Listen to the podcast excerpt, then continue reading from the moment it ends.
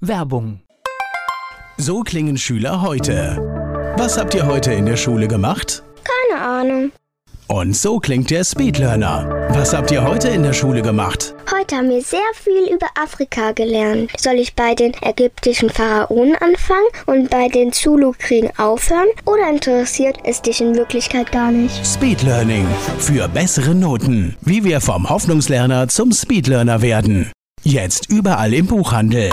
Speedlearning. Antenne Mainz. Mein heutiger Gast ist männlich. Name, Michael Reuter, Alter, 56, Geburtsort, in Neustadt an der Weinstraße. Beruf, Ich unterstütze Weingüter, erfolgreicher ihren Wein zu verkaufen. Also ich bin Berater, Unternehmensberater. Das heißt aber spezialisiert, es geht darum zu schauen, dass der Wein wahrscheinlich auch zum bestmöglichen Preis an den Mann und die Frau kommt. Es geht um den Erfolg für den Winzer, aber es geht auch um den Genuss für die Kunden, weil beides hängt zusammen. Okay, vertiefen wir später. Gibt es noch Hobbys oder haben Sie, haben Sie noch Zeit für Hobbys? Ja, also ich meine, ich habe einen Nebenerwerb im Weinbau. Das heißt, ich, ich mache selbst Wein.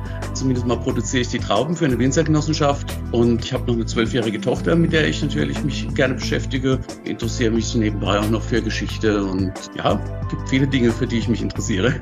Die Landwirtschaft ist ja gerade ein ganz heißes Thema und wir erfahren jetzt ganz viel über Landwirtschaft. Und wenn man so Nebenerwerb sagt, also ich kenne total viele, die machen das auch im Nebenerwerb, aber letztendlich verbringen sie nochmal einen ganzen Arbeitstag damit.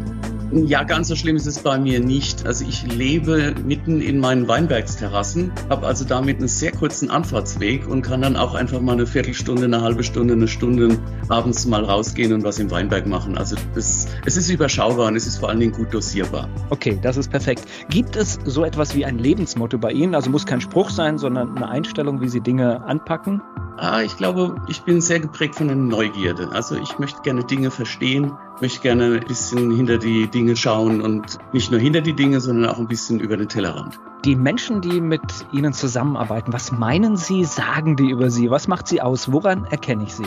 Ah, ich glaube, dass ich relativ schnell mich in andere Situationen reinversetzen kann. Also wenn ich jetzt auf ein Weingut komme, dass ich relativ schnell verstehe, wie die da ticken und wie man eben da arbeitet. Ich denke, da habe ich eine, eine schnelle Auffassungsgabe und ich glaube, dass ich mit sehr vielen verschiedenen Menschen ganz gut zusammenarbeiten kann, dass ich mich auf Menschen gut einstellen kann. Dr. Michael Reuter, mein Gast hier bei Antenne Mainz.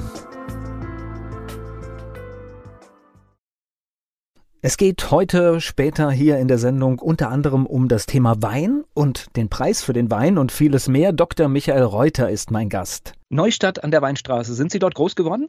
In der Nähe, in der Nähe. Also meine Mutter stammt von dort. Ich bin in Wachenheim groß geworden. Das sind 13 Kilometer weg. Eine schöne Gegend, auch eine Weingegend. Auch eine Weingegend, genau. Ja, und das heißt, war das schon auch, weil Sie sagen, Landwirtschaft, die Sie heute noch haben, war das schon auch Ihre, Ihre Kindheit landwirtschaftlich geprägt? Ja, ja, ja. Ich komme aus einem Weinbaubetrieb. Meine Eltern, also schon Generationen vorher, waren immer Winzer. Und wir hatten einen kleinen Weinbaubetrieb. Mein Vater hat dann nebenbei noch beim Weinbauamt mitgearbeitet. Aber es war eben ein Genossenschaftsbetrieb und wir haben vor allen Dingen Trauben erzeugt. Und das war jetzt nicht so ganz das, was mich so befriedigt hat.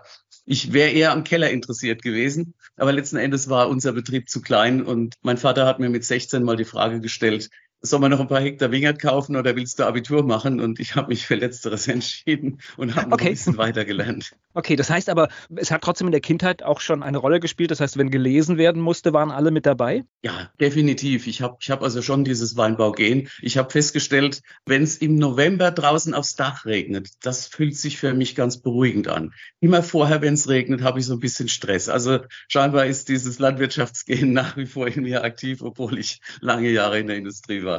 Naja, das ist, wir alle, ich, ich finde, es ist eine tolle Zeit, sich mit Landwirtschaft jetzt mal auch zu befassen und mit welchen Risiken dort gearbeitet wird, aber auch wie hocheffizient deutsche Landwirtschaft ist. Also das heißt, das ist ja auch etwas, auf das man stolz sein kann. Ja, da, da schlagen zwei Herzen in meiner Brust. Also auf der einen Seite tatsächlich das mit der Effizienz, das habe ich ja dann auch im Beruf relativ viel gemacht. Und das war dann zwar eher in Richtung Industrie. Auf der anderen Seite ist Landwirtschaft aber auch immer mit Natur verbunden. Und ich denke, man kann Landwirtschaft nie wirklich gut machen, wenn man nicht auch ein bisschen die Natur dahinter versteht. Also das ist so ein bisschen der, der Dualismus da drin. Diese Perfektion oder dieses Ausgereifte, was man heute in der technischen Landwirtschaft hat, aber gleichzeitig auch das Verständnis für die Natur, mit der man ja zusammen produziert. Ich habe eine Standardfrage an meine Gäste. Ich weiß jetzt schon, es ging zum Abitur, aber war, waren Sie ein guter Schüler? Mm, also ich würde mich als ein fauler Schüler bezeichnen. Ich hatte einfach das Glück, dass ich in ein paar Fächern ziemlich gut war und schnell verstanden habe, was es ging. Dafür musste ich dann in anderen ziemlich leiden. Also ich hatte Latein, das fand ich nie so toll. Okay, aber es, es endet im Abitur, habe ich schon gehört, ne? Nicht nur im Abitur. ja. ja, das heißt, nach der Schule haben Sie dann, Industrie habe ich als, als Stichwort schon gehört. Das heißt, haben Sie gewusst nach der Schule, wo es hingeht? Ja, tatsächlich hatte ich als Schüler immer den Traum, ich wollte was mit Astronomie machen und habe das auch wirklich realisiert. Ich habe Physik studiert und habe dann in Heidelberg am Max-Planck-Institut für Astronomie meinen Doktor gemacht. Ich spreche gleich weiter mit Dr. Michael Reuter. Dr. Michael Reuter ist mein Gast hier bei Antenne Mainz. Er beschäftigt sich heute viel mit Wein. Das hat er auch schon immer gemacht. Aber erstmal ging es in eine wissenschaftliche Karriere. Er ist mein Gast hier bei Antenne Mainz. Was macht man dann damit? Also, man muss sich irgendwann entscheiden, ob man die wissenschaftliche Karriere fortführt. Und ich habe irgendwann so in der Halbzeit der Doktorarbeit festgestellt, dass ich, dass ich mich gerne breiter aufstelle. Das ist eigentlich auch schon immer in meinem Leben so gewesen, dass ich mir gerne verschiedene Dinge gemacht habe und habe festgestellt, ich arbeite auch gerne mit Menschen. Und das ist in der Wissenschaft ein bisschen schwierig und habe mich entschieden, mit dem Wissen, was ich mir da angeeignet habe, in die Industrie zu gehen. Okay, also, in was für einem Bereich? Tatsächlich ist es so, dass wenn man Astronomie studiert, ist das eines der breitesten Fächer in der Physik, weil man so viele verschiedene Dinge auf einmal kennen muss. Also das ist IT, das ist Optik, das ist Atomphysik. Ich habe sehr viel mit Robotik gearbeitet, ja mit Teleskopen und man ist wirklich sehr breit angelegt und man lernt, also ich habe in den 90er Jahren studiert, da war jeder, der eine Tastatur bedienen konnte, also der sich mit IT auskannte, in der Industrie willkommen. Und ich bin dann also mal ganz schnell in, den Bereich Softwareentwicklung gegangen. Da wurde ich mit offenen Armen empfangen und habe dann also erstmal ein bisschen an dem Thema Prozessleittechnik gearbeitet, was dann allerdings relativ schnell in Richtung Produktmanagement und dann in Richtung Geschäftsorganisation, Vertrieb und Marketing weiterging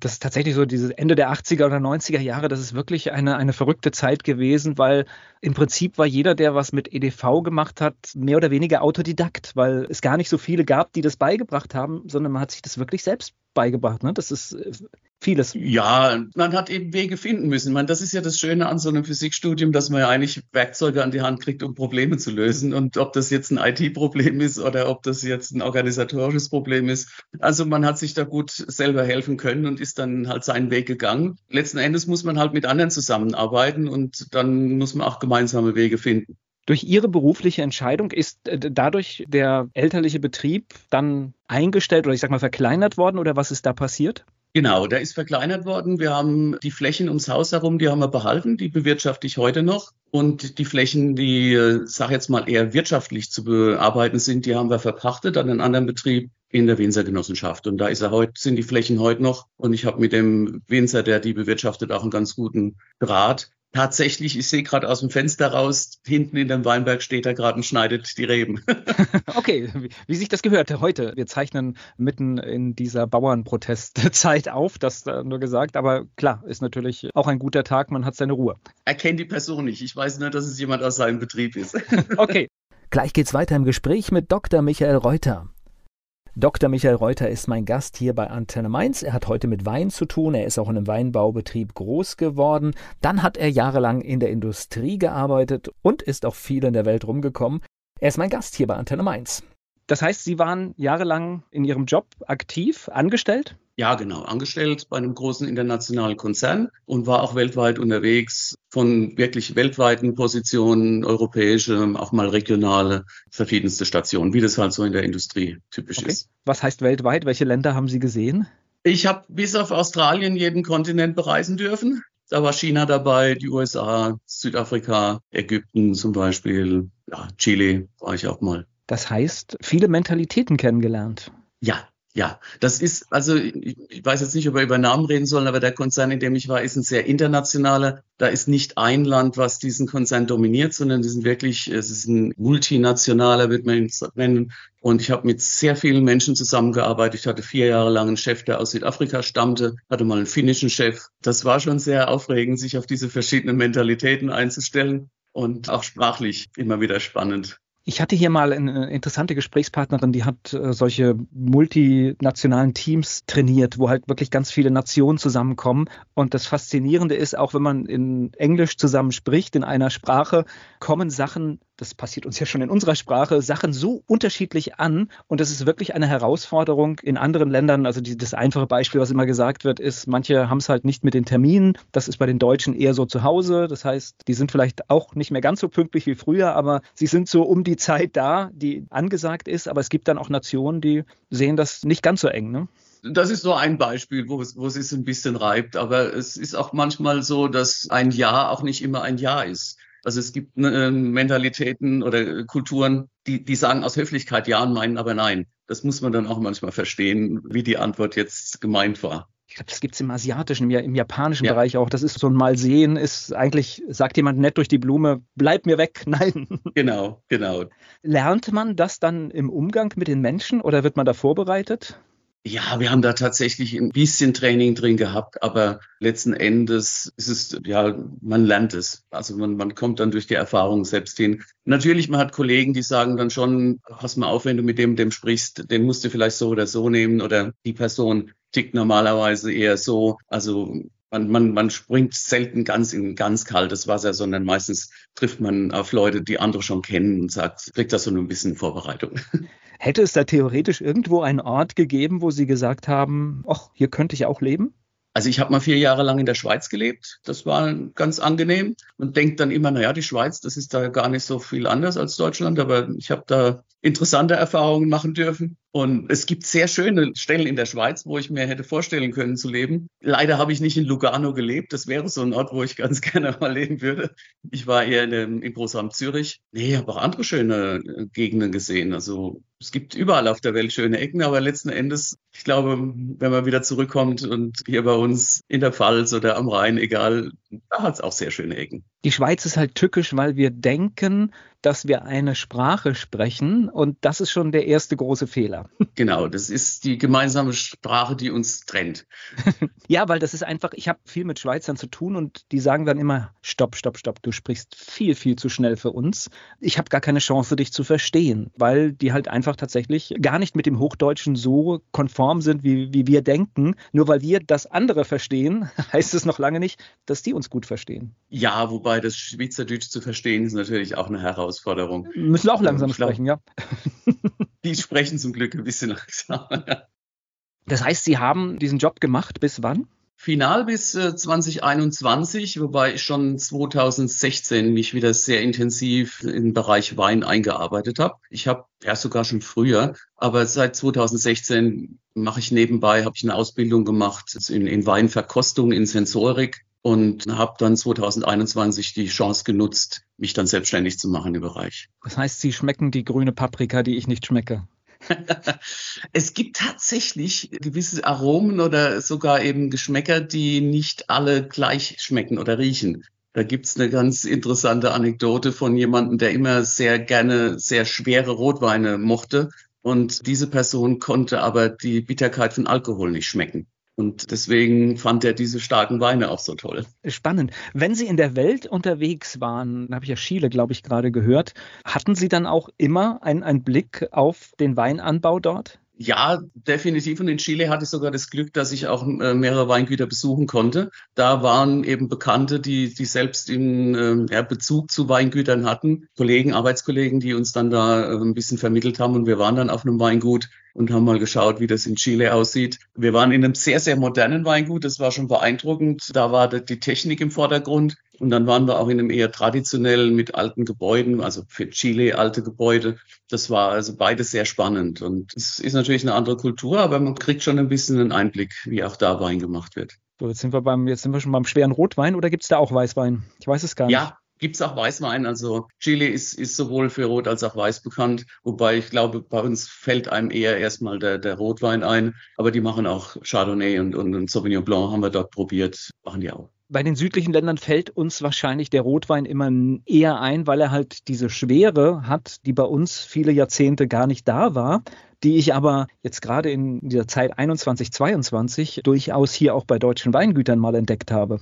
Ja gut, da geht's jetzt direkt zum Stichwort Klimawandel. Wir haben inzwischen keinerlei Probleme mehr, reife Trauben zu produzieren. Und reif meint in vielen Fällen eben auch mit einem hohen Zuckergehalt. Und der Zuckergehalt geht ja dann direkt, wenn es vergärt, in Alkohol über. Also wir sind inzwischen ohne Probleme in der Lage, Weine mit Alkoholgehalten zu erzeugen, wie wir sie früher aus dem Süden gewohnt waren.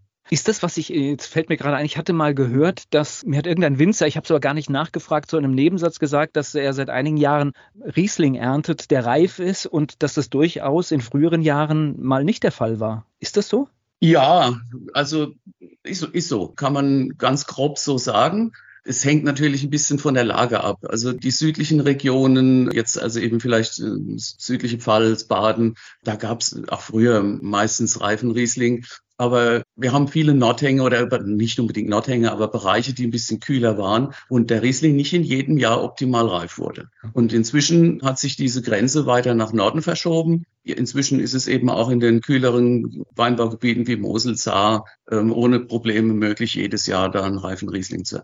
Und im Gegenteil, in den südlichen Regionen werden sie zum Teil zu schwer. 2021, das ist natürlich immer schlagartig. Das heißt, hat Ihre berufliche Entscheidung auch was mit der Corona-Situation zu tun gehabt? Oder war das ein Zufall? Mm, das war jetzt eher Zufall tatsächlich. Okay. Also in der Firma, in der ich war, haben wir schon sehr früh Homeoffice gehabt und, und auch schon, sehr, ich meine, ich habe international gearbeitet, da war es eigentlich egal, ob ich jetzt in Mannheim im Büro sitze oder zu Hause. Wenn ich dann eh über, über so wie wir jetzt über, über Videokonferenz oder über Telefon äh, mit den Leuten zusammenarbeite, dann ist es egal, von wo aus ich das mache. Und von daher war die Corona-Situation gar nicht so viel anders von der Arbeitssituation her und dann die Entscheidung rauszugehen, das war eher durch eine Umstrukturierung wieder bedingt. Aber im Hintergrund nochmal irgendwas anzupacken und was Neues zu machen. Genau, das, das war für mich jetzt auch der Zeitpunkt, wo ich gesagt habe, Mensch, jetzt möchte ich mal was machen, was ich eben auch noch ein paar Jahre lang machen kann, wo ich auch noch ein bisschen Energie reinstecken kann und äh, mit der Erfahrung, die ich aus der ganzen Industrie mitbringe, auch was umsetzen kann. Gleich geht's weiter im Gespräch mit Dr. Michael Reuter. Dr. Michael Reuter ist mein Gast hier bei Antenne Mainz. Er ist in einem Weinbaubetrieb aufgewachsen, dann hat er lange Zeit in anderen Bereichen gearbeitet und jetzt beschäftigt er sich wieder mit dem Thema Wein. Unternehmensberater für Winzer, Winzerin, wie, wie, muss ich mir das vorstellen? Das heißt, Sie gehen in einen Betrieb rein und schauen sich erstmal die Abläufe dort an? Ja, da gibt's natürlich ganz viele verschiedene Ansätze. Ich meine, ich kriege mal einen Anruf mit einer ganz konkreten Frage oder wir setzen uns zusammen und überlegen, was können wir auf längere Zeit in einem größeren Projekt zusammen machen. Also die Idealvorstellung, die ich immer habe, ist, dass man es ganzheitlich angeht dass wir sagen, Mensch, wir schauen uns erstmal nach der Strategie des Betriebs um. Die müsste ich mal kennenlernen, damit ich weiß, wo will der Betrieb eigentlich hin. Dann schauen wir nach der Organisation, wie ist so ein Betrieb aufgestellt, wo sind Stärken, Schwächen, wo sind Alleinstellungsmerkmale. Und dann konzentrieren wir uns eigentlich auf den Bereich Sichtbarkeit, auf den Preis und auf die, die Umsetzung, also auf den Vertrieb und äh, machen dann im Prinzip über, über ein Jahr, über zwei Jahre ein Projekt. Wir haben, also ich bin, bin, bin sehr erstaunt, dass es, also jetzt gerade hier, hier in Rheinhessen, ich denke, das wird in der, in der Pfalz ähnlich sein, gibt es ja viele extremst gute Weingüter, die auch ihren Wein von der Flasche vermarkten und das auch ganz gut hinbekommen. Da gibt es natürlich immer Optimierungsbedarf, aber es gibt da doch schon so ein paar, die sind so Leuchttürme, sage ich mal, und haben das ganz gut gelöst in den, in den letzten Jahren. Aber es gibt gerade in dem landwirtschaftlichen Bereich doch immer noch hier und da Mischbetriebe, die dann irgendwelche Dinge mit sich rumschleppen. Jetzt gucke ich da von außen manchmal drauf und kann mir gar nicht vorstellen, dass sich da alles rechnet.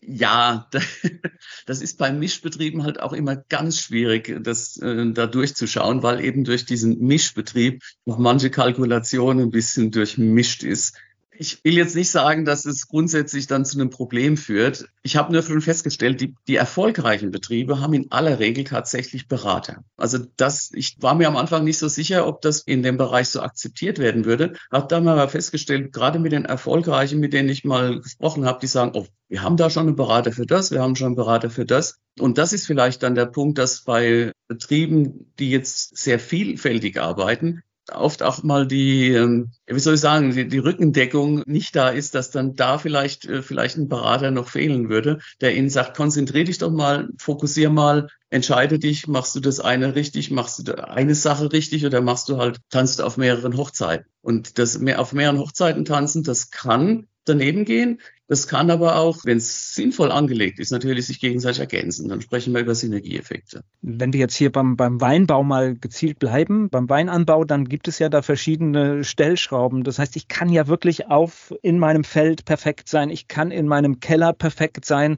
Das heißt aber noch lange nicht, dass ich meinen Wein gut an den Mann und Frau bringe. Ja, da können halt verschiedene Dinge zusammen und letzten Endes ist es der Fokus, der, der entscheidend ist. Wir haben gerade, vor kurzem hatte ich einen Vortrag von, von Professor Lose, das ist die Leiterin Vertriebswirtschaftlichen Institut in Geisenheim, gehört, die sagte, wir haben gerade so einen doppelten Crash und zwar einen auf der Nachfrage und einen auf der Angebotsseite. Also die Kosten gehen hoch, damit ist die Angebotsseite in, in, unter Kostendruck und die, die Kunden sind verunsichert, deswegen ist die Nachfrageseite unter Druck. Und in so einer Situation muss man sich eigentlich fokussieren, weil man muss sich wirklich entscheiden, wo gehe ich jetzt mit meinem Geschäft hin? Bin ich jetzt ein Produzent, der vor allen Dingen Trauben und, und, und ich sage mal Fasswein produziert oder bin ich ein Verkäufer?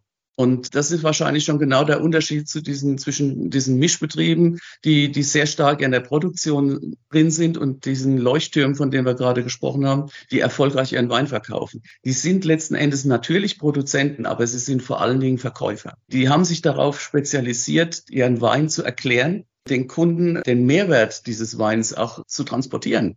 Also da ist eine Flasche Wein ist ja nicht nur einfach Wasser, Alkohol, Säure und Zucker, sondern es ist ja eigentlich eine Emotion. Und das verstehen die rüberzubringen. Also die wissen zwar genau, wie sie den Wein machen, die, die haben in der Produktion auch alles optimiert, aber sie können es eben auch kommunizieren und, und damit eben verkaufen. Und das ist das, was im Moment die ganz wichtige Entscheidung sein wird.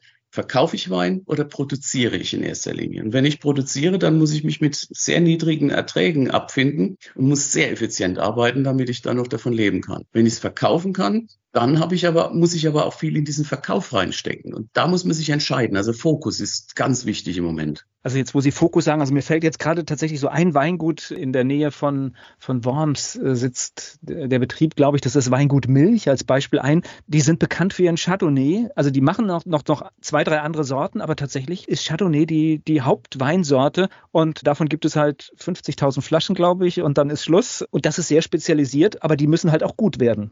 Genau. Und nicht nur, dass es gut werden muss, sondern ich muss es eben auch den Kunden oder den Händlern, die es an Kunden weitergeben, ähm, kommunizieren. Ich bin in sehr vielen Weinverkostungen mit dabei, wo wir Weine verkosten, bewerten, aber blind. Wir wissen nicht, von wem die stammen. Wir können wirklich nur bewerten, was wir riechen, was wir schmecken und geben dann darauf eine Bewertung ab. Und manchmal sind wir total überrascht, dass es Weingüter sind, die komplett unbekannt sind, aber hervorragende Weine machen. Und da ist dann genau das Problem, die sind noch nicht in der Lage, diese Qualität zu transportieren, zu kommunizieren, den Kunden zu zeigen oder auch die, die Sichtbarkeit herzustellen, was sie da für tolle Dinge haben.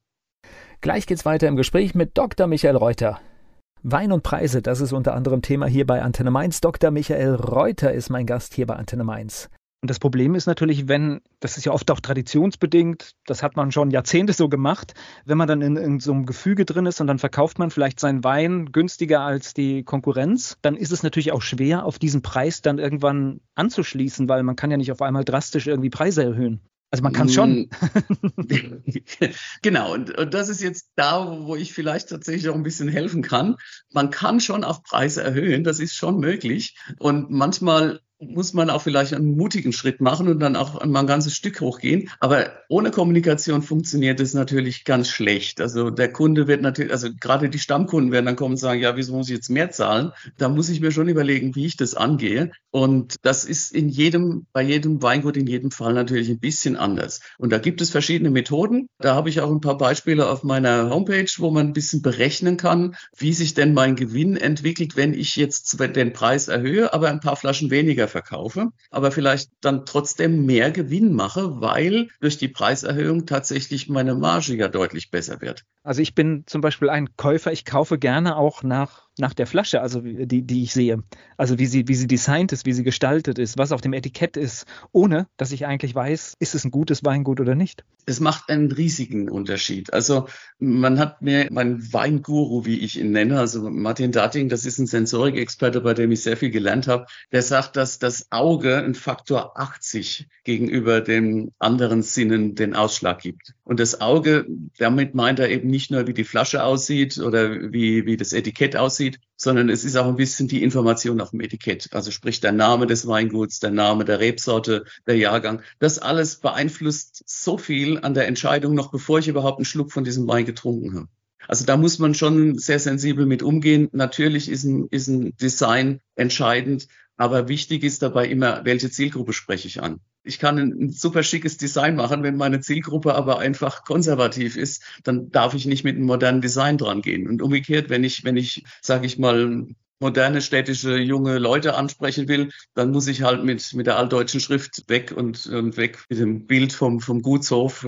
dann muss dann vielleicht was anderes als Etikett. Gut, die hohe Kunst ist, glaube ich, heute auch äh, neue Kaufkreise zu erschließen, ohne im Prinzip alles komplett zu verlieren, was man über Jahre vielleicht aufgebaut hat. Und das ist, glaube ich, auch ein hoher Grad. Aber geht es im Weinbereich nicht ganz gut, dass ich halt auch Linien einführen kann oder eine spezielle Sorte, eine spezielle Edition? Das machen sehr viele und das geht auch ganz gut. Was man sich aber immer im Klaren sein muss, das muss man schon geplant machen. Also einfach nur mal sagen, ich mache eine neue Linie, weil ich hoffe, das hilft. Das ist ja auch Aufwand. Und ich muss ja diese, diese neue Linie dann auch bearbeiten. Und ich muss dann auch nachhalten und ich muss dann auch meine Händler und meine Kunden damit äh, eben informieren, kommunizieren. Nur einfach ein neues Etikett und eine neue Linie zu machen, da, ich, ich brauche ein Marketingkonzept dahinter. Und ich muss mir im Klaren sein, der Aufwand, den ich jetzt ins Marketing stecke, kommt der nachher wieder raus? Und habe ich überhaupt die Zeit? Und das ist oft der Punkt, dass Winzer sind ja selbstständig, sind ja Unternehmer. Und die möchten natürlich viel für ihr Unternehmen tun, aber sind eh schon oft am Anschlag mit ihrer Zeit und mit ihrer Auslastung. Und wenn ich dann noch viele neue Ideen angehe, dann bin ich halt sehr schnell im, im roten Bereich. Gleich geht's weiter im Gespräch mit Dr. Michael Reuter. Er beschäftigt sich mit Wein, er berät Weingüter. Dr. Michael Reuter ist mein Gast hier bei Antenne Mainz. Wenn Sie in einen Betrieb kommen, dadurch, dass Sie es halt ja auch alles selbst machen, wenn auch im Nebenerwerb, ich, ich glaube, Sie haben dann auch ein besseres Gespür für die, für die Sorgen und Nöte, die da in den Betrieben auch drinstecken. Ja, ich sage mal so, ich bin eben immer schon nebenbei auch mit Weinbau beschäftigt gewesen. Es ist jetzt nicht so, dass ich das erst seit ein, zwei Jahren mache. Ja, ähm, ich bin ja auch Aufsichtsrat in der Winzergenossenschaft und, und kriege eben da mit, wie, wie die Situation ist und wie, wie da die Winzer, die hauptberuflich das machen, wie die arbeiten und eben wie andere, wie Weingüter arbeiten. Das, das habe ich eben auch schon gesehen über die Verkostungen und über Gespräche.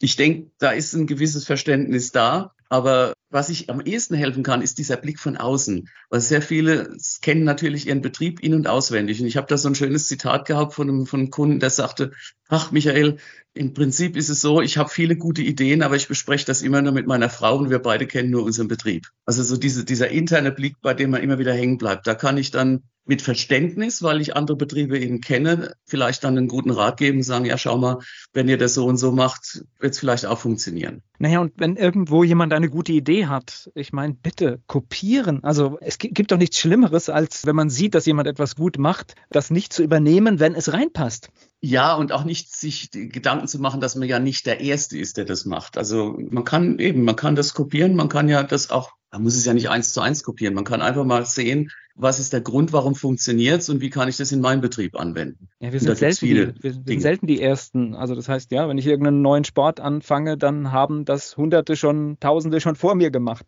Genau, und, und das heißt noch lange nicht, dass man nicht vielleicht so ein verborgenes Talent entdeckt plötzlich. Genau. Sie sind jetzt in der nächsten Zeit in der Region hier bei uns.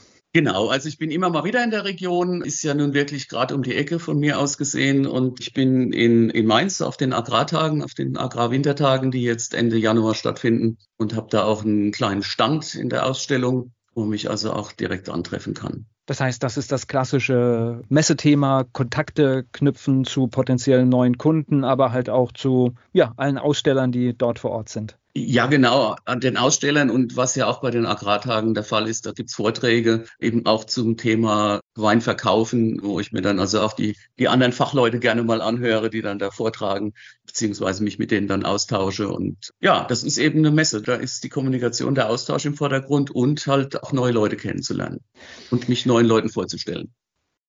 Wein verkaufen. Also tatsächlich in, in meiner Wahrnehmung, aber ich stecke auch nicht so tief drin im Thema, verkaufen fast alle Weingüter, die ich hier zum Beispiel in meinem Umfeld kenne, die verkaufen alle Wein. Aber Sie meinen das, wenn Sie das sagen, das natürlich ein bisschen anders, ne? Ja, ich, ich möchte mal sagen, der Schwerpunkt liegt bei mir nicht im Verkaufen, sondern auf erfolgreicher Verkauf. Also ich möchte den Weingütern helfen, dass sie erfolgreicher werden und nicht nur, dass sie den Wein verkaufen, sondern dass sie eben auch besser davon leben können. Und ich habe so die Vision, also weiß nicht, ob das zu erreichen ist, aber mein, meine perfekte Welt wäre einfach, wenn der Winzer glücklich wäre mit dem Produkt, was er erzeugt und das Geld dafür bekommt, was er braucht, um, um sagen wir mal, gut leben zu können. Dass der Händler, der diesen Wein vielleicht dann verkauft, dass der damit auch leben kann und dass er Freude dran hat, diesen Wein zu verkaufen und dass am Schluss ein Kunde da ist, der den Wein wertschätzen kann, der ihn genießen kann, weil Wein ist für mich ein Genussmittel, kein Nahrungsmittel, und der dann auch durch diesen Genuss bereit ist, den Preis zu zahlen, dass der Winzer auch davon leben kann. Und mir geht es so, wenn ich, wenn ich eine Jacke kaufe,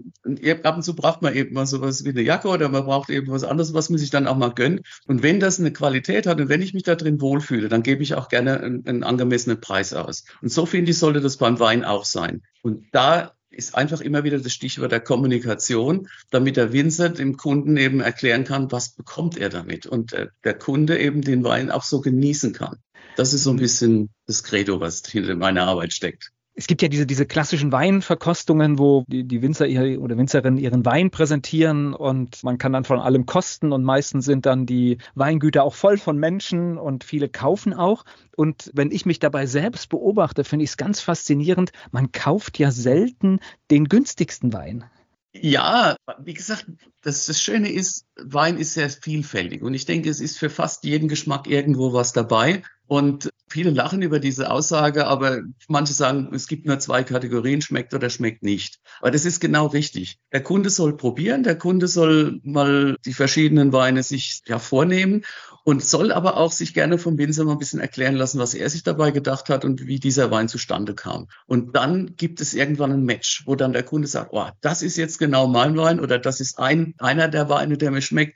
Und tatsächlich ist es meistens einer, der mit einer Geschichte dahinter ist und das ist meistens nicht der einfachste. Aber manchmal gibt's halt auch den Scholle oder sowas, wenn ich im Sommer mal einfach ein bisschen mehr Erfrischung haben will, dann trinke ich auch mal einen einfachen Wein mit ein bisschen Sprudel drin. Und manchmal muss es halt auch mal eine richtig super tolle Flasche sein. Und das finde ich halt das Spannende an diesem Getränk Wein, dass ich da so viel Auswahl habe und so viele mögliche Situationen bedienen kann. Gibt es eigentlich einen Unterschied zwischen der Pfalz und Rheinhessen in der Mentalität? Oder weil das geht ja, wenn man so auf der Autobahn fährt, so nahtlos ineinander über. Man erkennt ja die Grenze beim Fahren nicht, nicht, nicht exakt, weil das wirklich alles Weinberge sind. Nein, ich würde ich würd sagen, das ist, das ist alles graduell immer wieder anders. Zwischen Nordrheinhessen und Südpfalz wird man schon einen Unterschied feststellen. Aber wenn ich jetzt von Grünstadt nach Monsheim fahre oder nach Alzey, da finde ich dann erstmal keine großen Unterschiede. Also das ist eine große Region am Rhein. Das geht runter weiter ins Elsass. Ähm, wenn man dann an Mittelrhein kommt, da ist die Landschaft deutlich anders. Da habe ich natürlich diese ganzen steilen Hänge, die wir weder in Rheinhessen oder weniger in Rheinhessen, weniger in der Pfalz haben.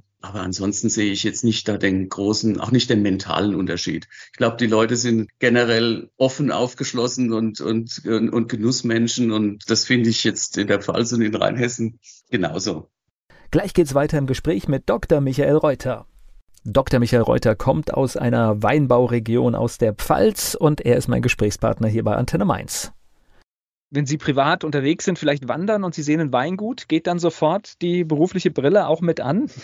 Das ist ja das mit diesem Selbstständig. Also, ja, ja. also ich schaue auf jede Weinkarte und, und ich schaue, welcher Wein steht da drauf, welcher Wein ist dabei, welcher Preis ist dabei. Das geht schon automatisch und man ist auch geneigt dazu, dann gleich mal zu verkosten und mal zu probieren, weil es ist ja nicht nur, Preis ist ja nur ein Aspekt von so einem Wein gehört ja noch ein bisschen mehr dazu, vor allen Dingen eben der Geschmack und der Geruch. Und Teilen Sie meine Meinung, dass auf Weinkarten, auf diesen ganz normalen Flyern total viel verschenkt wird? Ich, äh, ich kenne Beispiele, da stehen so blumige Sachen drauf, dass ich so gerne das ganze Sortiment wegkaufen würde. Und manchmal sehe ich so völlig nüchterne Beschreibungen mit Jahrgang trocken. Ja, das ist ja, das ist ja jetzt die Kunst, etwas, einen Sinn zu übersetzen, also ein, ein Geschmack und ein Geruch und, und eine Begeisterung in Worte zu übersetzen. Und letzten Endes sind die meisten Winzer ja keine großen Schriftsteller oder, oder keine Literaten, die mit den Worten umgehen können, wie es eben ein Goethe oder Schiller konnte. Das ist tatsächlich sehr schwer oder nicht schwer, aber es ist eine Kunst, den Wein so zu beschreiben, dass man aus einer Beschreibung den Wein versteht. Und da auch keine Wissenschaft draus zu machen. Also ich, ich bin tatsächlich bei den Verkostungen, wir sind ja dabei, das ein bisschen nachvollziehbar, reproduzierbar zu bewerten und nach Punktesystemen und nach Aspekten zu beschreiben. Das will ich aber den wenigsten Kunden zumuten. Die meisten wollen eine Beschreibung haben, aus der sie sich ein Bild machen können. Ist schwierig. Ich habe eben Martin Datin, mein, mein Weinguru, wie ich ihn nenne, der malt Weine. Der hat ein sehr spannendes Konzept. Der hat also das Konzept, dass er einen Wein malt, ein Bild malt. Er hat, äh, er ordnet den verschiedenen Geschmäckern und Aromen Farben zu. Und sein Credo ist, dass wenn ich das Bild sehe und das Bild gefällt mir, dann schmeckt mir auch der Wein. Und ich kann weitestgehend genau dem folgen. Also ich habe schon viele Bilder von ihm gesehen und auch die Weine dazu verkostet. Und es ist tatsächlich so, wenn mich das Bild anspricht, was er da gemalt hat, also das ist abstrakt, das, das ist nicht figürlich, was er malt. Aber wenn mich das von den Farben, von der Komposition anspricht, dann schmeckt mir auch der Wein. Und das ist, glaube ich, eine ganz spannende Idee, Wein zu kommunizieren, zu malen ich habe in den letzten, also ich finde das ein schönes Beispiel, aber ich habe in den letzten Jahren so viele Beispiele entdeckt. Ich glaube, das Weingut heißt Schittler Becker. Ich äh, hoffe, dass, es, dass ich das richtig im Kopf habe. Die haben zum Beispiel Etiketten und da ist auf dem Etikett alles drauf, was man auch in dem Weinberg findet. Also die Tierarten und alle Begebenheiten der Natur. Und das haben die dann so mit, mit drauf gemacht. Und das ist auch etwas, sieht man einmal und es speichert sich ab. Ja, ja, ja, das ist es ja. Das, es geht um diese Verbindung, die man persönlich aufbauen kann zu diesem Wein und sei es jetzt über das Etikett, über, über das, was da aus dem Weinberg dargestellt wird, oder sei es jetzt über ein Bild oder sei es über Worte. Es gibt ja auch so Wortwolken, die man da machen kann, wo dann eben Süße und Kirsche und, und Banane und, und Brikose dann in verschiedenen Schriftgrößen dann dargestellt sind, dass man da also über diese Wortwolke sich ein bisschen ein Bild zu dem Wein machen kann. Kirsche ist wenigstens schön, weil das habe ich schon mal geschafft zu schmecken. Deswegen, äh, ich bewundere diese Menschen wie, wie Sie, die da wirklich diese Sensorik da so, so ausgebildet haben und das so hervorragend machen. Und ich vermute mal, äh, neuer Kunde, dann erfahren Sie die Weine wahrscheinlich auch auf diesem Weg dass sie gucken, das ist was ideal. ist da? Also das ist tatsächlich das Beste eigentlich, dass man auf die Art und Weise dann auch das Weingut kennenlernt. Ich biete tatsächlich auch so einen Offline-Preislistencheck an, wo ich die Weine gar nicht kenne, sondern einfach nur aufgrund der Struktur der Preisliste und der Preise gewisse Aussagen treffen kann. Aber macht natürlich mehr Spaß, die Weine danach tatsächlich zu verkosten und auch da dann zu sehen, wie, wie ich jetzt die Qualität einschätzen würde und, und welche Hinweise ich da noch geben könnte. Man müsste ja fast die Preise blind setzen, ne? das wäre eigentlich ja fast noch spannender. Ja, also ich meine, letzten Endes, wir wollen ja den Wein trinken und genießen. Also von daher ist, ist das immer das, das Wichtigste dabei auch. Aber es gibt halt Kriterien, gerade bei einer Preisliste, wo ja nicht nur der einzelne Wein entscheidend ist, sondern die Zusammensetzung des Sortiments. Da gibt's meines Erachtens Weingüter, die viel zu große Preislisten haben, wo viel zu viele Weine drinstehen, wo ich dann immer sage, braucht ihr die alle, diese verschiedenen Weine? Oder sie sind komplex aufgebaut, wo ich sage, das habt ihr wahrscheinlich verstanden, als ihr es irgendwie entwickelt habt, aber eure Kunden wissen jetzt nicht genau, wo was jetzt steht. Gibt's Aspekte, die ich auf die Entfernung beurteilen kann. Aber am liebsten natürlich vor Ort und mit dem mit der Winzerin und dem Winzer ähm, im Gespräch und ähm, beim Verkosten. Wer jetzt nicht auf die Agrartage kommt, wie findet man sie? Naja, es gibt eine Webseite, da ist einiges über mich zu erfahren. Das sind auch Tools, die ich entwickelt habe fürs Pricing, fürs Marketing. Die Webseite heißt erfolgreicherweinverkaufen.de in einem Wort oder unter michaelreuter.de. Das leitet es dann auch dahin. Aber auch wenn man bei Google erfolgreicher Weinverkaufen eingibt, findet man die Webseite. Die sollte da verlinkt sein. Jetzt nach dem Eindruck, den ich hier gewonnen habe, haben Sie eine schöne Wahl getroffen. Denn ich finde, rund um, den, um das Thema Wein zu arbeiten, es gibt ja fast, fast nichts Schöneres. Das ist was, was ich von meinem Vater als Sprichwort oder als, als ja, Bonbon übernommen habe. Er sagte immer, man soll versuchen, das Angenehme mit dem Nützlichen zu verbinden. Ja, Augen auf bei der Berufswahl heißt es und das ist natürlich noch, noch, noch viel schöner und, und letztendlich ist es ja auch eine Wertschätzung für ein Produkt, das das ganze Jahr, ich meine, da ist jemand wirklich das ganze Jahr beschäftigt, dass ein gutes Produkt rauskommt und ich finde es legitim, dann auch daran zu arbeiten, den bestmöglichen Preis dafür zu erzielen. Den bestmöglichen Preis und aber auch eben den größten Genuss für den Kunden, weil es müssen alle am Schluss zufrieden sein. Es bringt ja nichts, den Preis zu erhöhen, der Kunde ist dann unzufrieden. Es müssen alle zufrieden sein und dann ist es eine Win-Win-Situation und da wollen wir hin. Ich glaube, das, das hatten wir auch schon, nur Preis erhöhen reicht ja auch nicht, weil da nehme ich ja viele Menschen nicht mit, sondern ich muss auch eine Geschichte dazu liefern und ja, und, und Bilder im Kopf erzeugen, ja. Genau, die Bilder und den Genuss. Dann wünsche ich Ihnen viel Erfolg auf den Agrartagen und bedanke mich für das Gespräch. Danke Ihnen.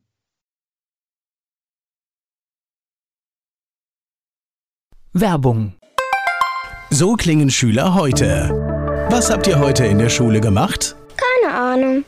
Und so klingt der Speedlearner. Was habt ihr heute in der Schule gemacht? Heute haben wir sehr viel über Afrika gelernt. Soll ich bei den ägyptischen Pharaonen anfangen und bei den Zulu-Kriegen aufhören? Oder interessiert es dich in Wirklichkeit gar nicht? Speedlearning.